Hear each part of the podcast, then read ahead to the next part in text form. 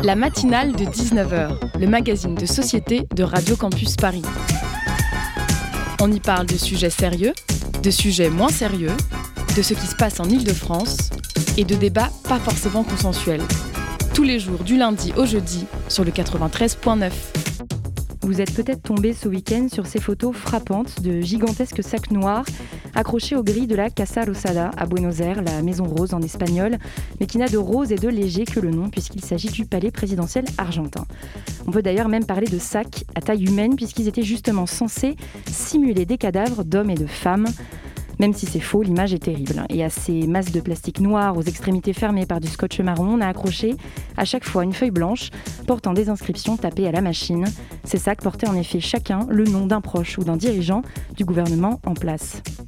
Et cette mise en scène macabre, elle est l'œuvre de manifestants qui s'étaient rassemblés samedi dans la capitale argentine en réaction au scandale des vaccinations VIP. Vaccinations VIP, car des proches de la ministre de la Santé auraient été vaccinés avant le reste de la population. Cette ministre a depuis démissionné sous ordre du président. Ces sacs noirs symboliseraient donc les vies volées par ces nantis, par ces privilégiés qui n'ont tiré leur rapide passage sous les aiguilles du vaccin contre le Covid qu'à des amitiés très haut placées. Donc la colère gronde et elle se comprend, mais ce qui n'est pas entendable, c'est le symbole que portent en eux ces sacs mortuaires qui ont fait le tour des réseaux sociaux latinos. Un symbole que chaque individu présent à la manifestation à Buenos Aires connaissait bien, puisque l'Argentine, je le rappelle, au-delà de ses équipes de football et de sa viande, est surtout connue pour avoir vécu un terrible et récent épisode de dictature qui a causé la disparition d'au moins 30, 30 000 personnes. Des disparus car les corps de ces hommes, de ces femmes, de ces enfants que la junte militaire au pouvoir dans les années 70 et 80 a condamnés à mort n'ont pas été retrouvés. Ces corps, sûrement enfermés dans des sacs noirs, tout comme ceux exposés samedi dernier, ils ont été balancés pour la plupart dans le désert ou dans la mer. Voilà pourquoi ces photos ont fait Car même si la faute est lourde, même si l'injustice est criante, le symbole que ces manifestants ont choisi d'utiliser était tout aussi violent. Et si je vous laisse libre de vous, questionner sur sa légitimité, je me permets seulement de vous rappeler que face à des photos d'actualité, la contextualisation restera toujours quant à elle votre meilleur allié. Vous êtes sur le 93.9 FM, bienvenue dans la matinale de 19h.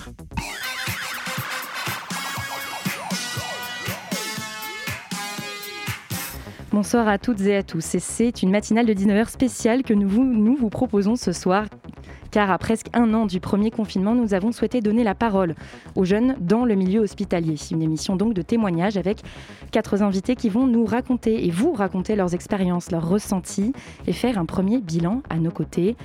À 19h42, ce sera l'heure pour Daisy d'entrer en scène pour une chronique sur les associations qui viennent en aide aux étudiants. Enfin, à 19h46, l'émission sera clôturée par un reportage de nos confrères de Radio Parleur sur le procès de Farida, l'infirmière qui avait été arrêtée lors des manifestations des soignants en juin dernier à Paris. Vous avez le programme. Installez-vous confortablement et ouvrez grand vos oreilles. Vous êtes sur Radio Campus Paris. La matinale de 19h sur Radio Campus Paris.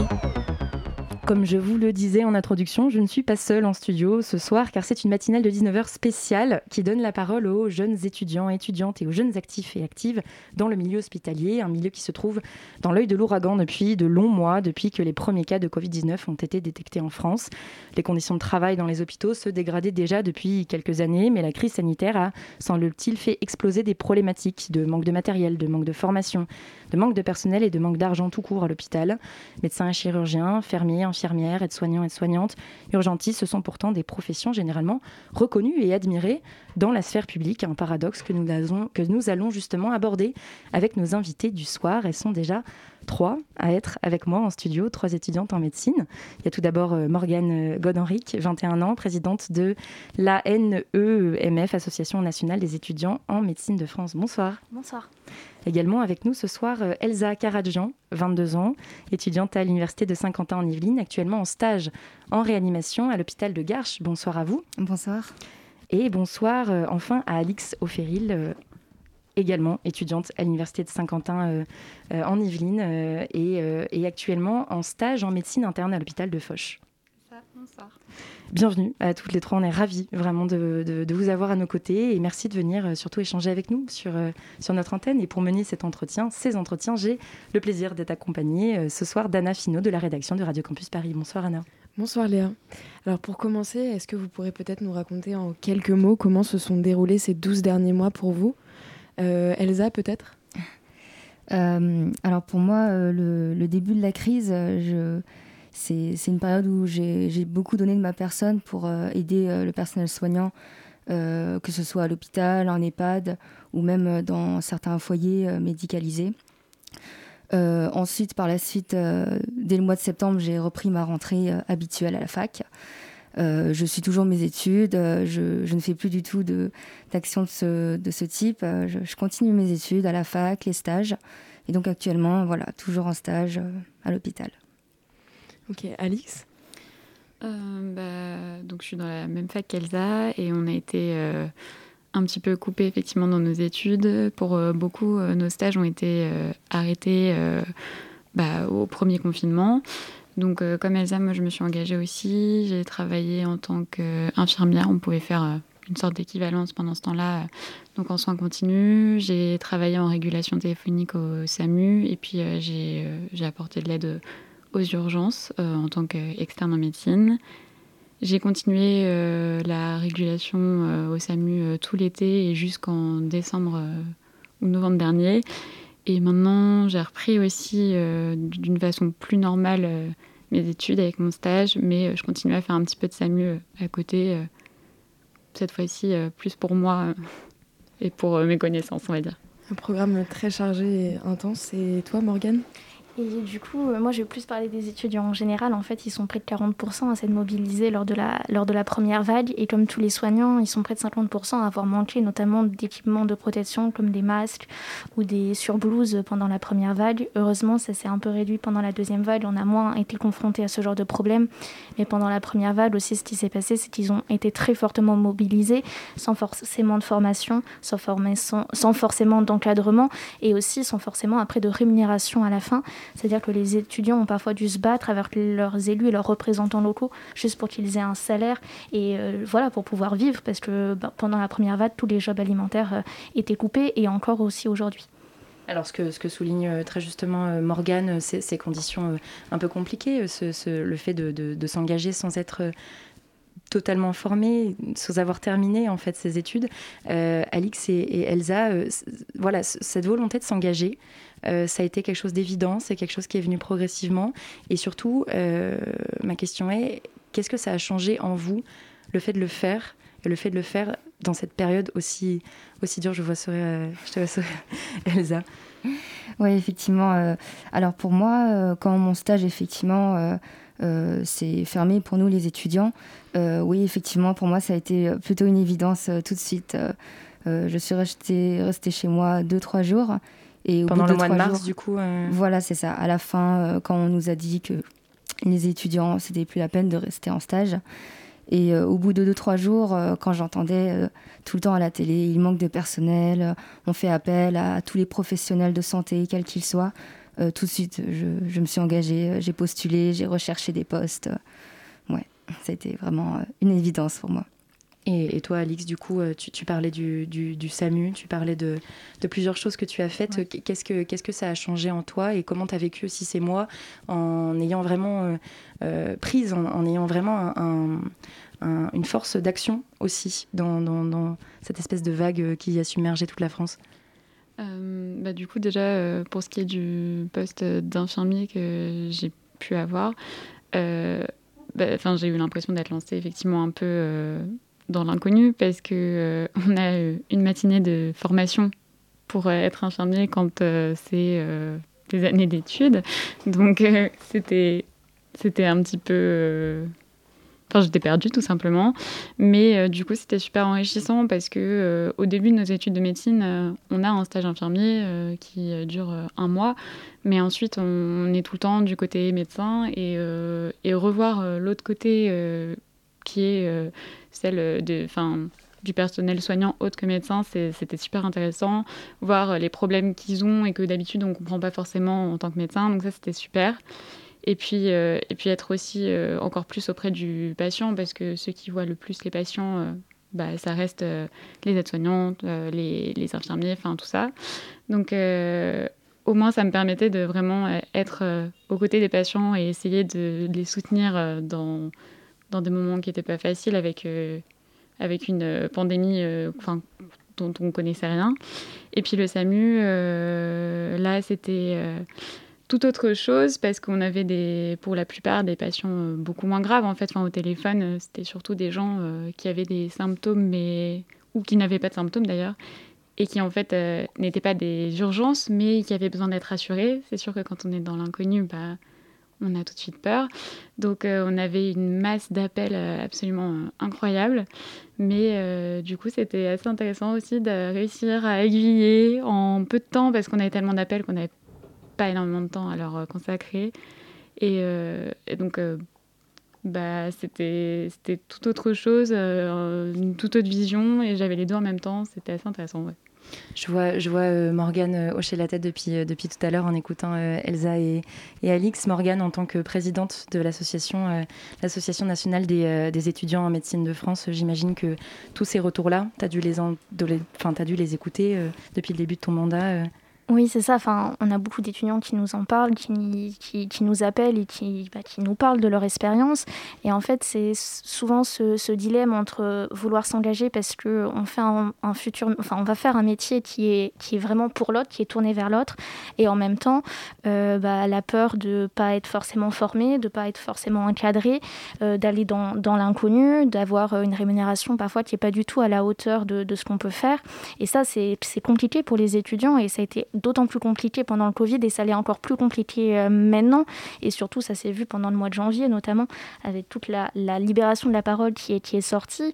Et en fait, les étudiants et les étudiantes ont réussi à dire qu'il y avait un problème, euh, notamment de précarité, de manque d'accompagnement aussi parfois en stage. Et les étudiants et les étudiantes, maintenant, ils arrivent à en parler. Et c'est vrai que bah, c'est très important puisque euh, souvent, on nous dit, et, c'est un des problèmes de, de, l'hôpital aujourd'hui et de, parfois de nos encadrants qui nous disent que euh, le principal, c'est d'aller bien et si on est faible, si on n'a pas forcément euh, euh, assez de force, on, sera un mauvais soignant plus tard, ce qui est complètement faux. On peut passer par des moments difficiles, c'est complètement humain. Et ça aussi, ça a été très compliqué pour les étudiants et les étudiantes de, bah, de, de vivre ça, puisque parfois ils se on, a reçu des appels qui étaient parfois bah, très tristes, c'était très compliqué. Il y a des étudiants qui nous appelaient qui n'allaient pas bien et qui n'étaient pas forcément soutenus aussi par, euh, leurs encadrants, par leurs professeurs, puisque euh, bah, en médecine, on nous dit bah, tu, tu, avances ou tu crèves et ça, aujourd'hui, c'est plus acceptable. Et justement, vous avez publié en décembre 2020 euh, l'association dont, vous êtes présidente, l'ANEMF, euh, un, rapport euh, très complet et très accessible qui dénonce la situation actuelle des étudiants en médecine en France à travers plusieurs chiffres et des revendications euh, très claires. Enfin, vraiment, je, le précise parce que moi qui ne suis pas du tout dans le milieu, ça a été très accessible et très agréable à lire. on peut lire par exemple certaines revendications comme l'ouverture des BU après 18 heures ou l'offre d'un accès à Internet pour tous les étudiants. Ça paraît évident finalement quand on lit, mais ça l'est pas dans la pratique. Donc, euh, quelles sont les, solutions finalement que vous leur apportez qu'est-ce que vous pouvez leur répondre euh, justement à ces étudiants? Alors, euh, juste pour venir sur le rapport, il a été co-construit en fait avec d'autres fédérations de santé, donc pas, pas que la NEMF, mais aussi des représentants d'autres fédérations, que ce soit les kinés, les sages-femmes, les dentaires, etc., les infirmiers aussi. Et en fait, dans ce rapport-là, on a voulu euh, aborder tous les prismes en fait de la santé mentale aujourd'hui des étudiants. On s'est posé les questions de pourquoi aujourd'hui un étudiant euh, va, mal. Donc parfois c'est des questions de précarité. Donc c'est pour ça qu'on est pour euh, typiquement continuer le fait que les tickets pour les restaurants universitaires soient 1 euro pour que ça mmh. soit perpétué, que ça soit aussi, aussi accessible dans le stage, en fait, directement dans les CHU ou dans les, dans les, enfin voilà, à l'hôpital, parce qu'aujourd'hui, les étudiants, parfois, tout dépend des villes, mais euh, c'est 30-45 euh, minutes de, de, route juste pour aller aux rues. Ils n'ont pas le temps de faire euh, bah, l'aller-retour pour aller juste manger. c'est aussi une revalorisation au niveau des bourses, c'est une revalorisation au niveau des salaires. Donc ça, c'est vraiment pour tout ce qui est précarité, parce qu'on veut qu'un étudiant se concentre sur ses études et pas sur comment faire pour remplir son ventre à la fin de la journée aussi, un étudiant aujourd'hui en médecine, il doit concilier à la fois les études, euh, les stages et du coup un job alimentaire. Ce job alimentaire, il a souvent perdu, donc c'est pour ça qu'on insiste sur la précarité. On insiste aussi sur la mobilisation pour que ça soit cadré, c'est-à-dire que les étudiants, ils ont besoin d'une formation, ils ont besoin d'un encadrement, ils ont besoin d'un salaire. Et aussi, voilà, sur le manque d'accompagnement qui est parfois criant en stage. Et, aussi, et, en fait, c'est sur tout ça qu'on peut, peut jouer. C'est aussi une augmentation des moyens euh, investis dans notre formation, avec plus de professeurs, parce qu'aujourd'hui, les, professeurs et, nos encadrants, ils n'ont pas forcément de temps en stage, et c'est pas, c'est pas forcément de leur faute, parce qu'en en fait, on est en pleine crise sanitaire aujourd'hui, et euh, voilà, ils n'ont pas forcément le temps de s'occuper de nous. Il y a très peu de profs aujourd'hui en France, et c'est très compliqué d'en recruter, et, c'est surtout ça, en fait, qu'il est important de jouer aujourd'hui. Euh, vous dites que 40,7% des étudiants en médecine se déclarent en difficulté euh, financière et ce, euh, aucune filière de santé n'étant épargnée. Est-ce qu'Alix et, Elsa, vous l'avez ressenti, vous, un peu cette, précarité en médecine ou à travers vos, collègues ou dans vos stages et votre formation? Alix, peut-être, commencer bah, Personnellement, j'ai la chance euh, d'habiter encore chez mes parents, euh, donc euh, de ne pas avoir déjà un, loyer à payer. c'est vrai que c'est compliqué. On a un salaire qui n'est pas énorme, qui augmente un petit peu au fur et à mesure des années, mais c'est pas fou. et encore, il, a augmenté cette année. c'est bah, notamment une des grandes causes de la NEMF de, se battre pour notre salaire. Mais euh, quand on dit le chiffre, personne n'y croit. C'est quoi, euh, quoi, ce chiffre justement? ben, L'année dernière, j'étais payée 100 euros euh, par mois pour travailler 5 matinées par semaine. et je devais être payée cette année environ 200. Finalement, grâce aux augmentations qu'on a eues cette année, j'ai 280 euros environ par mois.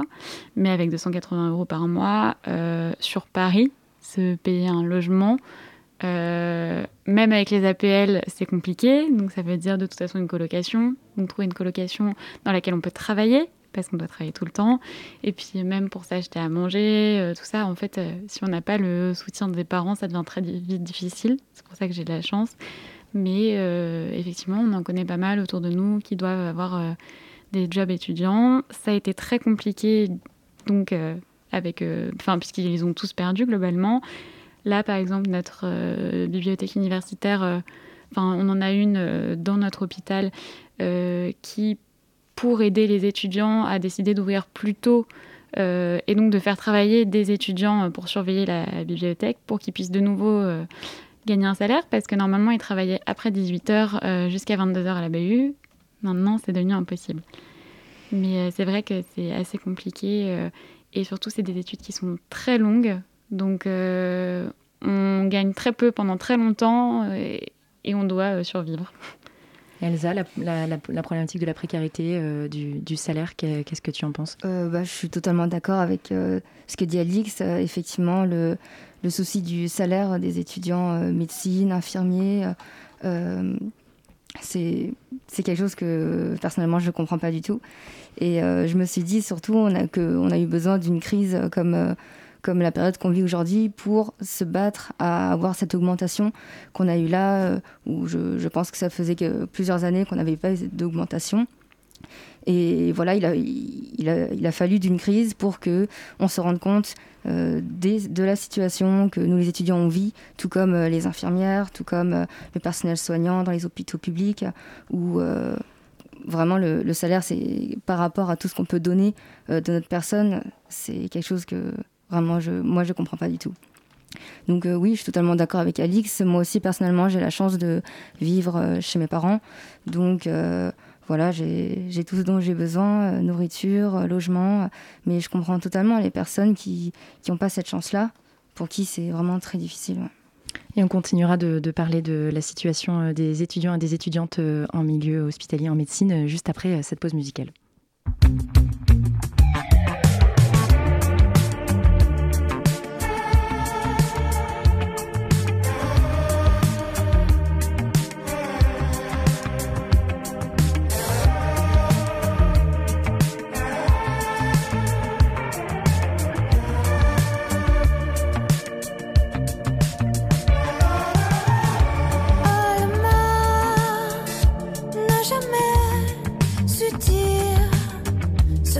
ressentais. Mais les amours sous la marée n'ont-ils jamais été submergés? Alma n'a jamais su dévoiler sa pureté, mais la rosée sous le soleil ne s'était jamais faite piétiner. Et quand elle se laisse aller, Alma Bay.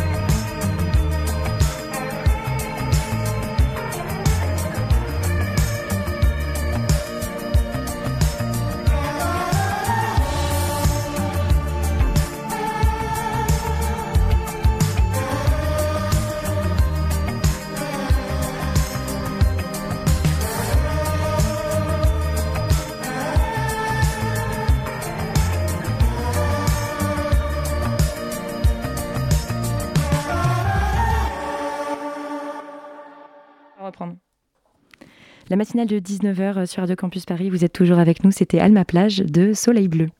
La matinale de 19h sur Radio Campus Paris. La matinale de 19h sur Radio Campus Paris, nous sommes ensemble jusqu'à 19h55 et nous continuons de parler euh, et d'écouter ce que les jeunes dans le milieu hospitalier ont à nous dire presque un an après le début du premier confinement en France. Et nous accueillons à présent par téléphone Cécile Morel, 23 ans, qui n'est pas étudiante, contrairement à nos trois invités en studio. Cécile, bonsoir. Bonsoir. Bonsoir, tu es infirmière actuellement en cardiologie à l'hôpital européen Georges Pompidou à Paris, mais avant ça, tu as euh, eu ton premier poste euh, dans un hôpital à Lyon en euh, réanimation. Cécile commençait en 2019 en réanimation pour ensuite, quelques mois plus tard, plonger dans, cet enfer qui a, été ces un an de, crise sanitaire. Raconte-nous comment tu as vécu tout ça? Bah, ça a été un peu compliqué la première année forcément du diplôme est toujours un peu difficile parce qu'on se met vraiment dans le professionnel. Euh, il y a toujours un écart entre le diplôme euh, en tant qu'étudiant et en tant que professionnel de, santé. Bien qu'en arrivant en réanimation, on est toujours euh, formé à des services un peu compliqués. on a un mois à peu près de formation et puis après on est jeté dans, dans le bain. Toujours après, on est toujours en équipe, on a toujours nos collègues sur lesquels on peut s'appuyer. Et quelques mois après, voilà, il y a eu le Covid qui est arrivé euh, dans, nos chambres. Euh, compliqué parce que nos, pratiques professionnelles ont dû changer très vite. Euh, on n'intube pas un patient Covid comme on intube un patient euh, qui n'est pas malade de ce virus-là. Euh, toutes les pratiques professionnelles ont changé, nos moyens d'organisation dans le service aussi a été beaucoup rythmé par le manque de matériel dès le départ. au tout début, quand on a reçu nos patients Covid, on a dû faire beaucoup de place, donc on a arrêté toutes les toutes les interventions chirurgicales pour ouvrir huit lits de réanimation en plus. Et donc, 8 lits de réanimation plus, ça veut dire beaucoup plus d'infirmiers, une plus grosse équipe et beaucoup de matériel du coup nécessaire qu'on n'avait pas au tout début. Donc, euh, c'est un peu ce qui s'est passé au début. On, déjà, on ne maîtrisait pas du tout la, prise en charge des patients Covid. On faisait un peu au mieux avec les moyens du bord et puis euh, petit à petit, après, on, a commencé un peu à comprendre comment les patients évoluaient au fur et à mesure. Mais sur les premières semaines, c'est vrai que les patients se sont très vite dégradés en même temps. Euh, ce qui a fait que voilà, il y avait des journées où nos patients, on devait intuber deux, trois patients dans la journée. C'est des manœuvres qui sont assez, euh, assez intenses. Euh, et puis ensuite, quelques heures après, les patients continuent à se dégrader sur le plan respiratoire et donc on devait les mettre après en décubitus ventrale. Et là aussi encore, c'est une, pratique qui est encore assez intense également. le tout, bien évidemment, en travaillant en collaboration avec nos, collègues qui venaient du bloc opératoire et qui n'étaient pas forcément formés au service de réanimation. Donc euh, voilà, au bout de, six mois de diplôme et six mois d'expérience en réanimation, je devais un peu manager, driver des, les professionnels de santé des IBOT, des infirmiers de bloc opératoire et des infirmiers anesthésistes pour prendre en charge des patients en réa. Euh, voilà, je ne me pas forcément légitime. Euh, oui, parce que tu es passé professeur en quelque sorte en, six mois en fait, alors que tu étais étudiante. Là, tu es passé presque professeur. Ouais, exactement. Euh, après, c'est des professionnels qui, ont beaucoup de connaissances et qui sont plus qualifiés euh, sur certains traitements et sur certaines prises en charge, mais euh, un service de réanimation, c'est particulier. Il y a des surveillances assez précises, très techniques, et puis c'est un peu une organisation qu'on n'a pas quand on travaille au bloc opératoire. Donc c'était un petit peu l'idée euh, tout en sachant que nos, pratiques avaient évolué entre, entre le Covid et le non-Covid. Donc c'était vraiment euh, une, une, entrée dans le bain assez, euh, assez intense. Et Cécile, toi qui as écouté la première partie à travers nos, nos trois témoignages, qu'est-ce que ça te fait et qu'est-ce que tu en penses d'écouter justement des jeunes encore étudiantes un peu à bout de souffle avant même de travailler à temps plein comme toi maintenant? Euh, ben, je comprends tout à fait. Euh, c'est vrai que moi aussi, pendant mes études, il y a eu des moments où je me suis dit, est-ce que vraiment je veux être soignante? Et c'est une question que je me pose toujours, euh, enfin que je me suis posée surtout après cette période-là du, Covid, où en fait bah, j'ai donné ma personne. Je me suis rendu compte qu'en étant soignant, en fait, on, donne aussi de, bah, de sa vie personnelle. On met de côté notre, nos activités, on met de côté parfois nos familles, on met de côté surtout notre santé. Euh, quand le Covid est arrivé, on, clairement, on nous a fait comprendre que si on tombait malade, euh, ben, on n'avait pas le choix que de venir travailler si on pouvait venir parce qu'on n'aurait pas assez de, moyens pour nous remplacer. Donc vraiment, je me suis rendu compte que j'étais un petit, voilà, qu'on est un peu des, petits soldats à aider, à soigner, et puis personne ne s'occupe vraiment trop de nous, et surtout pendant les études, pendant les études où on arrive dans des services qui sont parfois en souffrance déjà, euh, et, l'accueil d'un étudiant est, très difficile. Et là, je suis passée de l'autre côté, où j'accueille maintenant des étudiants, des étudiants infirmiers dans, mon service. Et c'est vrai que c'est difficile parce que d'un côté, on a la charge de travail qui est intense. Et d'un autre côté, on a, moi j'ai envie de, partager mes connaissances, d'apprendre au maximum aux futurs étudiants, enfin aux futurs professionnels, parce que les étudiants d'aujourd'hui, c'est nos collègues de demain. Donc c'est vraiment euh, une prise en charge qui pour moi est très importante. Euh, mais c'est difficile dans ce contexte-là d'accompagner au mieux parce qu'on n'a pas le temps et pas les moyens nécessaires pour, euh, pour accompagner au mieux les, étudiants. Et c'est dramatique. C'est demain. Eh ben, un, grand, un grand merci pour, euh, pour ce témoignage, euh, Cécile. Merci d'avoir ah, euh, d'être passée, même par téléphone, même, même à distance, d'avoir été un petit peu à nos côtés pendant, pendant ces quelques minutes, pendant cette émission spéciale, voilà, comme je le rappelle, consacrée aux jeunes en milieu hospitalier. Et alors, cette question que s'est posée Cécile pendant, pendant ces mois, en fait, de, de, de douloureux travail, de plongée dans la vie professionnelle, cette question de est-ce que euh, j'ai vraiment envie de continuer dans le, dans le milieu de la santé Est-ce que c'est une question que vous vous êtes posée euh, là ces derniers mois, euh, toutes les trois Et je vais commencer par Elsa? oui, effectivement, c'est une question quand on est étudiant en médecine, je pense, qui est vraiment récurrente. ça vient, ça part, on a des hauts et des bas. Et, et je parle avec mes autres camarades et il y a forcément un moment où on se pose la question est-ce qu'on veut vraiment devenir médecin? Est-ce qu'on veut faire autant de sacrifices pour faire euh, ce métier-là, malgré euh, euh, toutes les belles choses qu'il y a derrière le métier Ce sont des questions régulièrement, plusieurs fois dans l'année.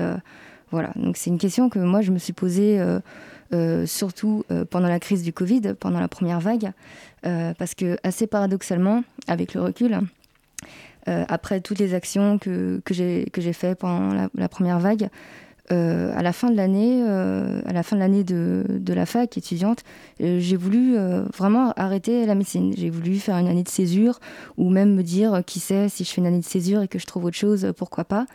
Alors que j'avais vécu des choses incroyables en EHPAD, à l'hôpital, des choses humaines que vraiment je, trouvais ça magnifique.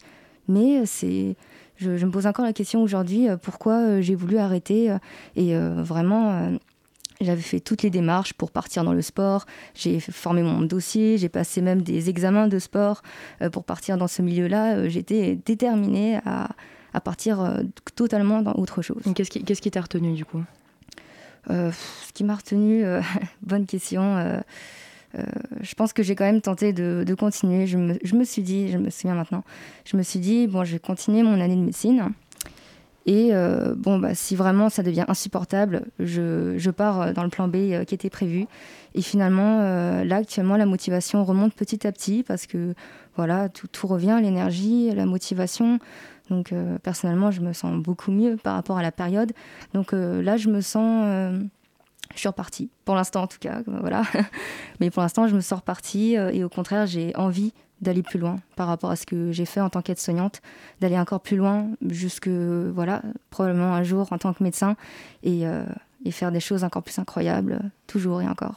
Et alors la laine césure, justement, euh, Morgane, c'est ce, que, ce que tu vis euh, euh, cette année, mais c'est très particulier puisqu'en fait là c'est, un job à temps plein, là, cet engagement que tu as. Est-ce que, est-ce que tu peux nous parler de, de, de, ce que ça t'a fait, du choix qui t'a poussé aussi à prendre cette année de césure pour te consacrer justement à cet, cet engagement au sein de cette association et, et comment tu le vis toi cette année?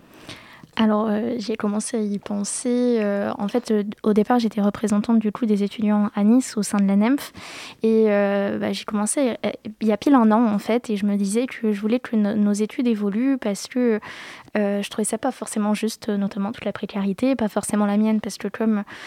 comme elle, bah, je, vis, je, vis chez mes parents puisque j'avais pas les moyens de me, payer, même si j'avais un job à côté, j'avais pas les moyens de me payer un, appartement. Il y avait et aussi un, j'avais beaucoup d'utopie aussi sur la, manière de voir l'hôpital public, de faire en sorte que ça change, que ça évolue, parce que même en faisant quelques stages, je me disais que bah, je ne trouvais pas forcément normal comment certains par le manque de personnel soignant, certains patients pouvaient être traités, malheureusement, que euh, les, personnels soignants n'avaient pas le temps de vraiment s'en occuper. Et même en faisant quelques stages, personnellement, moi, ça m'a beaucoup touchée. Et euh, j'ai voulu aussi faire ce mandat-là pour tenter de faire évoluer les choses, euh, me battre pour une cause juste.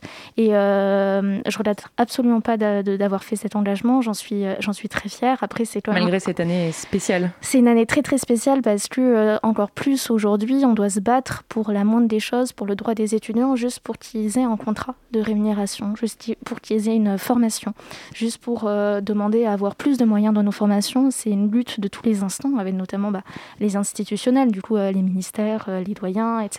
Toutes les personnes avec qui on travaille.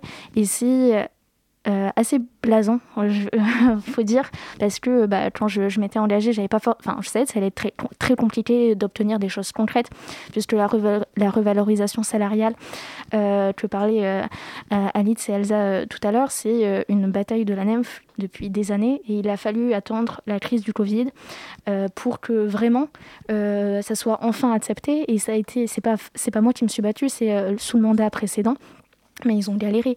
Et, euh, et, c'est difficile en fait d'aller euh, en rendez-vous ministériel et, faire parfois la manche euh, juste pour que bah, les, les, étudiants en fait qu'on représente puissent vivre dignement.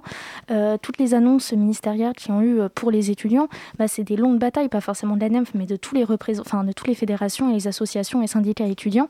Et en fait, au bout d'un moment, bah, c'est fatigant de se dire que on doit se battre juste pour que avoir une vie décente. Et ça, aujourd'hui, je trouve pas, pas, ça normal et je suis quand même très fière d'avoir euh, fait ce mandat-là. Mais euh, à la fin, je pense j'aurais un goût amer parce que je me dis, bah, j'aurais pas changé le monde, c'est bien normal, mais euh, c'est quand même difficile de faire ce, ce genre de, de, choses et pas voir aboutir tout le travail qu'on fait pour, pour les étudiants. Et cette, fatigue, euh, ces, problèmes auxquels, tu as été enfin, confronté, euh, qu'est-ce que ça a changé dans, ta perspective, ta manière de, voir le métier que tu veux faire là, dans, dans les mois euh, qui arrivent à la fin de ton mandat Comment tu vas reprendre tes études et, et qu'est-ce que, comment tu envisages ton métier? Bah, je pense que j'aurai encore plus de niais qu'avant et que je veux encore plus faire, euh, enfin, faire médecin. Et du coup, enfin, dans, la voie que j'aimerais, c'est devenir pédiatre. J'ai encore plus envie de le faire pour essayer de, de changer les choses euh, doucement, euh, de, de, m'impliquer au, local, en faisant notamment élu et représentant étudiants pour aider les étudiants au local, aller dans les, les négociations qu'il y a au local, faire en sorte que la pédagogie aussi de nos enseignants évolue parce qu'aujourd'hui, bah, parfois, y a la, la pédagogie n'est plus adaptée et on se retrouve parfois encore à faire des, vieux cours euh, euh, à la clé, etc. Et c'est plus forcément adapté pour les étudiants. Donc euh, non, je pense que j'ai encore plus envie de faire ce métier-là pour à, mon tour apporter de l'aide à la société. Et vous, Alix et Elsa, qu'est-ce que c'est Qu'est-ce que vous réserve la suite Comment vous envisagez ces prochains mois? Alix. bah, en fait, j'ai un peu changé mon mode de travail, ma façon d'étudier depuis euh, cette crise, euh, parce que, parce que j'en suis venue, pour ma part, à être épuisée. J'ai eu besoin d'un, même d'un arrêt de travail. Bon, arrêt de travail, parce que de toute façon, j'avais réussi à choper le Covid. Mais, euh, mais deux tests négatifs, donc normalement, je devais continuer à travailler. Et euh, c'est le médecin en voyant qui m'a dit euh, de toute façon, vous ne tiendrez pas, vous, vous êtes à bout et ça vaut... enfin, je peux pas vous laisser travailler comme ça. Donc, euh, à ce moment-là que j'ai commencé un petit peu à m'enfoncer. Je culpabilisais de pas travailler, de pas être à l'hôpital en train d'aider. J'y suis retournée dès que j'ai pu. Et en fait, j'ai vu au fur et à mesure la tête de mes parents changer un petit peu, devenir plus inquiet, plus triste quand ils me voyaient, parce qu'en fait, ils voyaient que j'étais en train de, de m'enfoncer, de m'effondrer. J'étais fatiguée. Euh, J'essayais d'aider à côté, mais du coup, euh, j'arrivais plus à étudier correctement. J'avais peur parce que c'est des études extrêmement stressantes, parce qu'on a un concours en fin de sixième année qui va définir ce qu'on fera toute notre vie. Voilà. Déjà, où on va faire notre internat, mais aussi notre spécialité d'une vie. Hein. Donc, euh, c'est extrêmement stressant et je voyais que bah, j'avais perdu du temps. Euh, sur mes révisions, que j'avais perdu des places. Moi, au départ, euh, je visais de faire un top 1000, un top 500 sur 9000. Maintenant, c'est plus le cas. du coup, bah, comment je vois les prochains mois, en fait, j'ai envie maintenant aussi de prendre un peu de temps pour moi, parce qu'on dit toujours que la médecine, c'est une vocation, que si on se pose des questions sur nos études, bah, c'est qu'on n'a pas la vocation. C'est faux. J'estime que j'avais cette vocation. C'est juste qu'au bout d'un moment, il faut être capable de se rendre compte que pour soigner quelqu'un, euh, on a besoin de nous-mêmes être sains. Et les études ne nous le permettent pas. Les études de médecine font tout justement pour qu'on soit pas sain. Donc euh, j'ai décidé de prendre plus de temps pour moi. Euh, j'ai commencé à faire d'autres choses que juste réviser, de m'accorder plus de temps aussi. Et puis même en fait le SAMU que je fais maintenant, donc je pars en intervention avec le SAMU, mais pour moi ça, ça c'est une pause au final parce que c'est ils sont très pédagogues et puis enfin on, on, on travaille de façon totalement différente. Mais ouais, surtout le principal, c'est de prendre un peu de temps pour moi parce que, parce que j'ai vécu des moments très difficiles, que je sais qu'il y en a beaucoup qui les ont vécus aussi. Et, euh, on ne tiendra pas euh, chacun. Enfin, il y en a peut-être qui ont une force surhumaine, mais moi, j'en suis pas capable. Donc, je préfère euh, être moins bien classée, peut-être pas avoir la spécialité dont je rêvais au début, mais au final, pratiquer d'une façon saine et heureuse. Et alors Elsa, en quelques mots très rapidement, parce que malheureusement il ne nous reste pas beaucoup de temps pour, pour euh, cet entretien euh, pourtant très passionnant. Euh, qu'est-ce que, que ces prochains mois te réservent et comment tu envisages la suite? Bah, Effectivement, comme Alix, vraiment le principal dans ces moments-là, c'est de prendre soin de soi. C'est quelque chose que moi aussi dont, j'aurais vraiment besoin.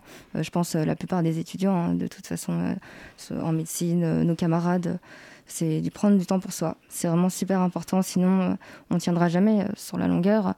Euh, moi, au, niveau de, des examens, des cours, j'ai effectivement beaucoup de lacunes aussi à cause de l'année dernière. Comme sur plusieurs mois, j'avais complètement stoppé mon apprentissage. Mais bon, voilà, je, me dis, si je suis déterminée, ça prendra le, le temps que ça prendra quitte à redoubler s'il faut. Ça, c'est pas du tout quelque chose qui me fait peur. Parce que ce qui m'importe, c'est vraiment d'avoir des connaissances, pour être un bon médecin plus tard. Le meilleur médecin que je puisse devenir moi. Mais euh, Voilà, pour, pour moi c'est vraiment l'essentiel. Donc tant que je suis repartie au niveau de la motivation, j'en profite. Et voilà, on essaye de continuer. Eh ben, merci, merci à toutes les trois et merci aussi à Cécile qui était au téléphone avec nous tout à l'heure d'être passée au micro de la matinale de 19h. Euh, merci Morgane euh, Godhenric, euh, Elsa Karadjian et Alix Oféril. C'était vraiment passionnant et surtout on vous souhaite tout plein de courage et un grand merci à Anna pour m'avoir épaulé tout au long de cette première partie d'émission. 19h40 à l'écoute de Radio Campus Paris. Tout de suite, une chanson pour égayer ce mois de mars sur le 93.9 FM.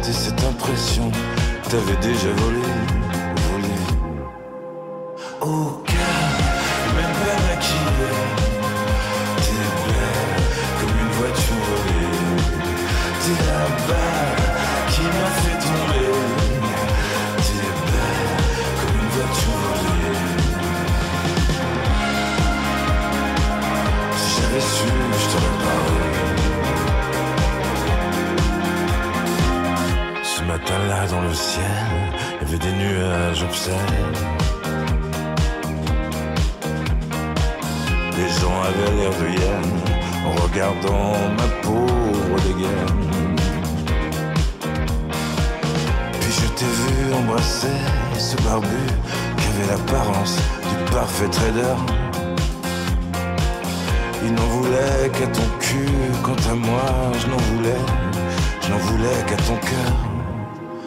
Au cœur, même pas maquillé, t'es belle comme une voiture volée, t'es la balle.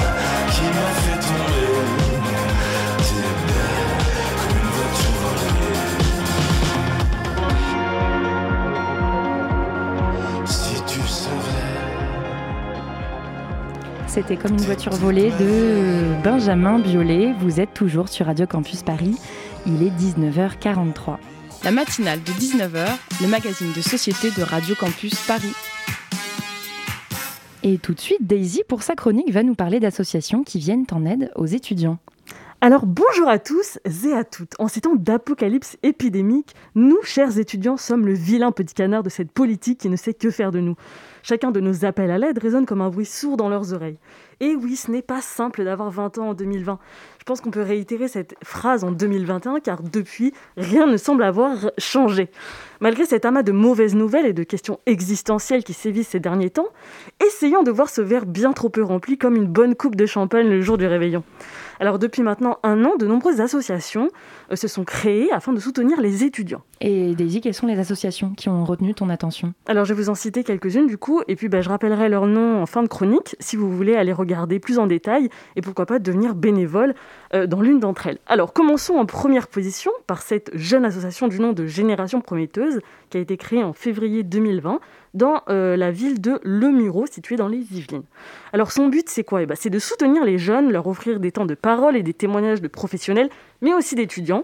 Et en ce moment, il y a des lives Insta qui sont organisés et de nombreux étudiants s'interrogent sur leur orientation. Donc en fait, ça permet de pouvoir discuter. Euh, car pour nos futurs candidats euh, au bac, vous n'êtes pas sans savoir que Parcoursup a ouvert ses inscriptions depuis le 20 janvier et vous avez jusqu'au 11 mars. C'est une date qui arrive à grands pas. Alors quoi de mieux de pouvoir échanger sur les spécialisations, les frais de scolarité pour trouver sa voie, une initiative qui remplace les salons de l'orientation actuellement fermées pour cause d'apocalypse. Exactement. Et pour aider euh, les étudiants euh, en galère pour se nourrir, il existe euh, plusieurs choses. Alors oui, il y a plusieurs associations. Donc il y a Copain qui est à Paris et Un visage, un sourire qui est elle à Caen et qui permettent en fait de subvenir aux plus démunis, les étudiants étant, en étant particulièrement touchés en ce moment avec la crise sanitaire. Donc il y a de nombreux bénévoles qui sont installés dans les, dans les facultés pardon, afin de, de, pouvoir distribuer des denrées alimentaires, des produits hygiéniques et des masques. Et en fait cette, cette initiative ne fait que grandir. Et puis il y a certaines associations qui propose aussi des aides psychologiques et puis un parrainage pour soutenir les étudiants qui sont en difficulté. Est-ce que tu peux nous parler d'une association euh, pour euh, s'extirper euh, de son quotidien? Eh ben oui, évidemment. Alors, pour finir en beauté, c'est à Mulhouse que notre œil se porte, et plus précisément à Motoko. Il s'agit d'une résidence d'artistes de plus de 550 mètres carrés où 130 artistes accueillent généreusement des étudiants frustrés des cours en ligne et isolés pour leur offrir un espace plus grand en compagnie de d'autres artistes, accompagnés de thé, de café, de plateaux repas. N'est-il pas grandiose? PS, il faut respecter aussi les barrières, euh, enfin les gestes barrières. C'est bien de le rappeler. Voilà. Donc travailler autour d'œuvres d'art et d'autres artistes, c'est quand même plus agréable. En prime, on y gagne un lien social, un lieu confortable et un musée accessible. Alors j'espère que la découverte de ces associations feront le bonheur de grand nombre d'entre vous. Sur ce, force à nous, primer les balades à vélo ou à trottinette dans les parcs, un air de blinding light dans les oreilles plutôt qu'une journée Netflix enfouie sous les couvertures. Alors je vous donne quand même, pour finir, les réseaux sociaux de ces différentes associations pour que vous puissiez euh, bah, aller faire un tour et pourquoi pas devenir membre. Donc pour du, pour euh, euh, euh, alors la première c'était J'ai prometteuse. Voilà exactement. Donc c'était J'ai prometteuse donc sur Instagram. la deuxième c'est copain donc ça s'écrit C O P solidarité avec un S. étudiante. On les recevra d'ailleurs euh, dans l'émission de demain. Et Motoko, euh, bah, Motoko M-O-T-O-C-O, tiré du 8, and, tiré du 8, co. Et puis bah, sur Facebook, un visage, un sourire. Voilà. Et merci Daisy pour ta chronique et nous sommes de tout cœur avec euh, les étudiants en galère. Rendez-vous demain soir, d'ailleurs à 19h. On parlera de la situation actuelle des étudiants avec l'association Copain. Le Zoom dans la matinale de 19h. Et c'est à présent euh, à l'heure du Zoom, euh, Zoom préparé par euh, nos confrères de Radio Parleur. Farida C est une infirmière. Elle a subi une violente interpellation des policiers lors d'une manifestation des soignants en juin dernier. Elle est aujourd'hui poursuivie pour deux doigts d'honneur et des jets de pierre envers les forces de l'ordre. La soignante risque jusqu'à trois ans d'emprisonnement avec sursis. Un reportage de Yelena Parento pour Radio Parleur. Le seul responsable de cette affaire, c'est moi. Le chercher. Radio Parleur, le média qui vous parle des luttes et qui vous en parle bien. Eh ben, on n'est pas sorti du sable Deux doigts d'honneur et des jets de pierre, c'est ce qui est reproché à Farida. Les forces de l'ordre l'ont interpellée violemment pendant la manifestation du 16 juin dernier. Des policiers la tirent par les cheveux et la jettent à terre. Pourtant, c'est la soignante qui est accusée de violence. Elle risque jusqu'à trois ans d'emprisonnement avec sursis. En quelques secondes à peine, elle est mise à l'écart.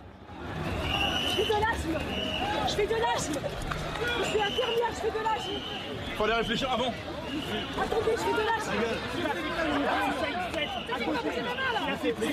Attendez ma ventoline Reste hein Madame, tu ma ventoline Il est 10h40.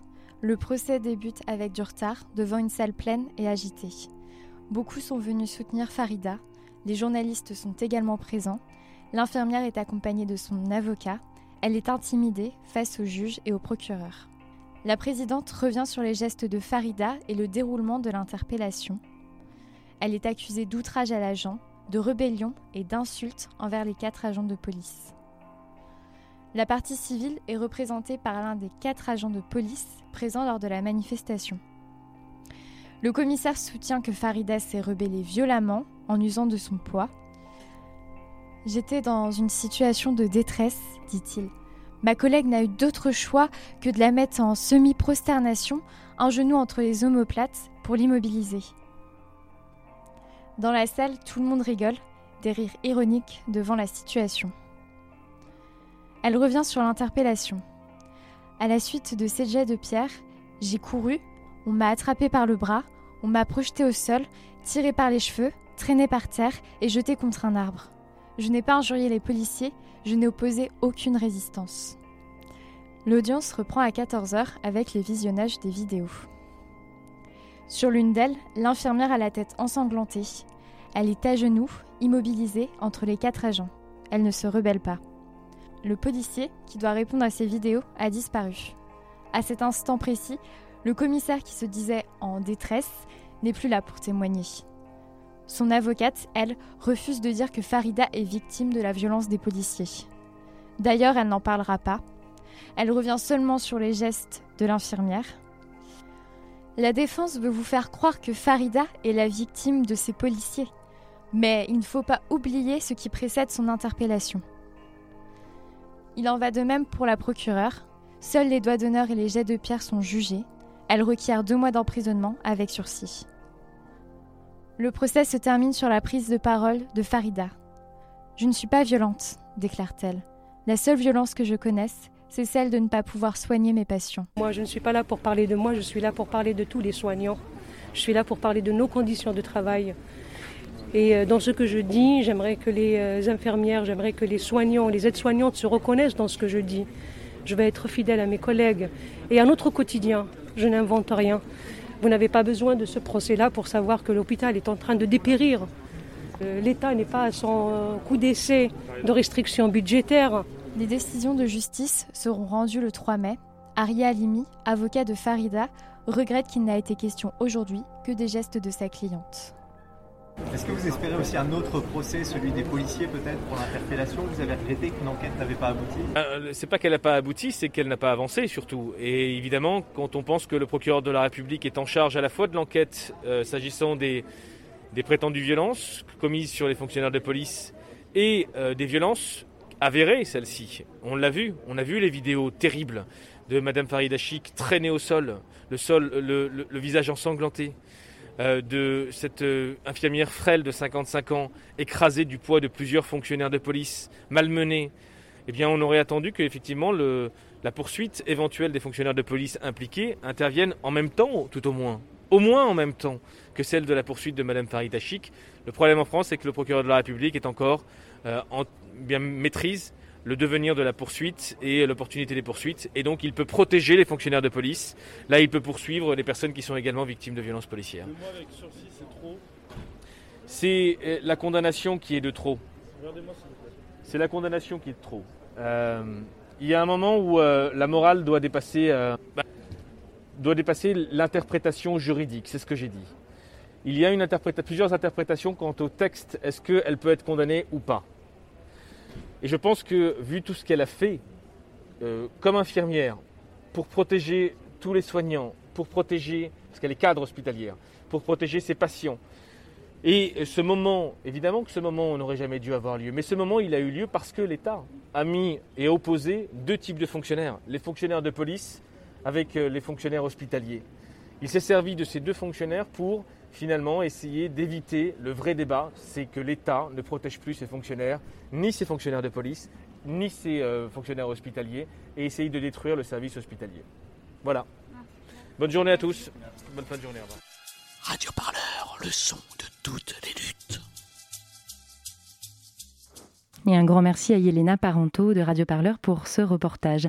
Et c'est déjà la fin de la matinale de 19h. Je sais, c'est extrêmement triste. Avant de se quitter, remercions tout d'abord nos invités du soir et des invités de grande qualité puisque c'était les étudiantes en médecine Morgane Godhenri Kelza Karadjan, Alix Oferil et l'infirmière Cécile Morel. Remercions également toute l'équipe de cette émission sans qui nos micros resteraient bien tristes. Anaïs Martinez à la coordination, Colin aux manettes de la régie ce soir. Merci aussi à Anna pour la co-interview et Pour sa chronique. Dans une poignée de minutes, ce sera au tour de toute l'équipe d'Extérieur Nuit, la fameuse et célèbre émission cinéma de Radio Campus Paris, de prendre place devant nos micros. Donc restez bien à l'écoute, chers auditeurs et chères auditrices, et belle soirée à vous sur le 93.9 FM.